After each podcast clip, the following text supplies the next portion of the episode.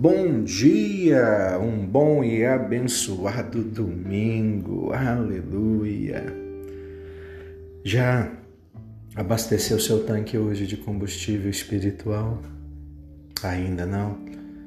Faça isso, faça isso. Hoje a leitura de Provérbios, capítulo 19 e 1 de Coríntios, capítulo 3. Depois você leia, querido. Se esbalde, se encha de Deus.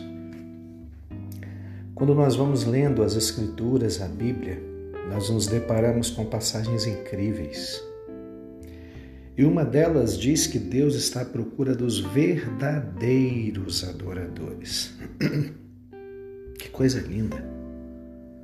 Louvar é elogiar a Deus, é dar-lhe de maneira externa aquilo que ele merece enquanto Deus.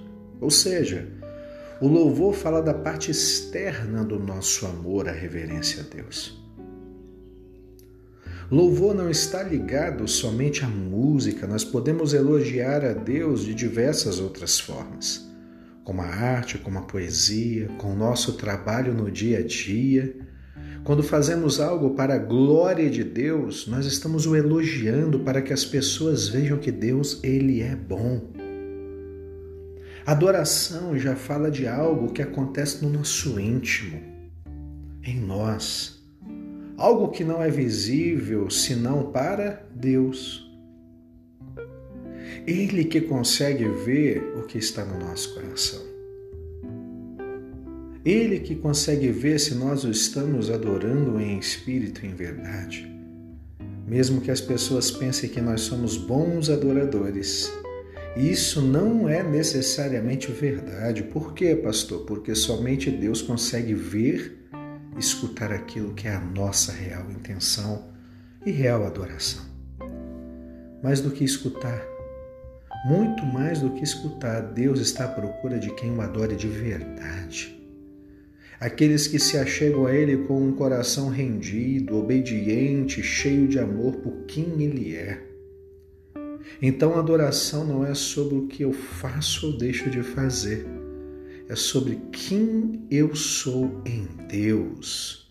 Se eu sou um adorador, se eu sou obediente, se eu sou estou rendido, se sou entregue a Deus, porque ele procura verdadeiros adoradores que adorem em espírito e verdade. A Bíblia diz que Deus está à procura de, de verdadeiros adoradores.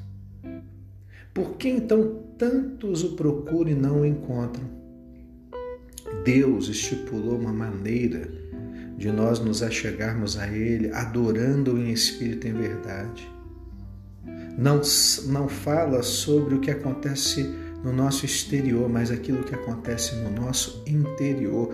E a palavra, a primeira palavra acerca de adoração que aparece na Bíblia no contexto em que Abraão estava indo entregar Isaac em sacrifício. E Gênesis capítulo 22 diz: Fique aqui enquanto eu e o moço vamos adorar ao Senhor. Adorar ao Senhor e depois nós iremos retornar. Você vê a diferença? Enquanto muita gente está adorando a Deus por seus interesses, adorando a Deus para alcançar uma bênção, algo do tipo, Abraão estava indo para adorar a Deus e entregar o seu filho em sacrifício.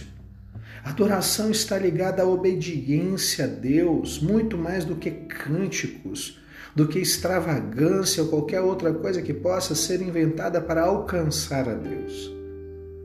Como nós estamos rendidos à vontade do Pai, nós temos o nosso coração totalmente entregue a Ele em obediência, assim como fez Abraão no dia que levou seu filho Isaque.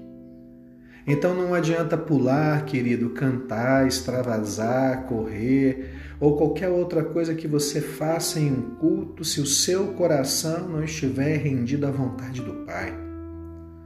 Adoração requer obediência, e isso não é só no domingo, mas é de segunda terça, quarta, de segunda a segunda. É. 1 Samuel capítulo 15 fala: agrada-se mais Yahvé com holocausto e sacrifícios do que uma palavra sincera e obediente. De modo algum, a obediência é melhor que o sacrifício e a submissão do coração mais do que a gordura dos carneiros. Não, querido. Como eu falei, não é sobre o que eu faço ou deixo de fazer, é sobre quem eu sou diante de Deus. Porque Deus procura verdadeiros adoradores. Que o Senhor hoje possa encontrar em nós verdadeiros adoradores. Hoje o culto, querido, que possamos adorar a Deus ali naquele lugar em espírito e em verdade, com em comunhão uns com os outros, nesse grande ajuntamento. Vem estar conosco essa noite, vem adorar e cultuar a Jesus essa noite conosco.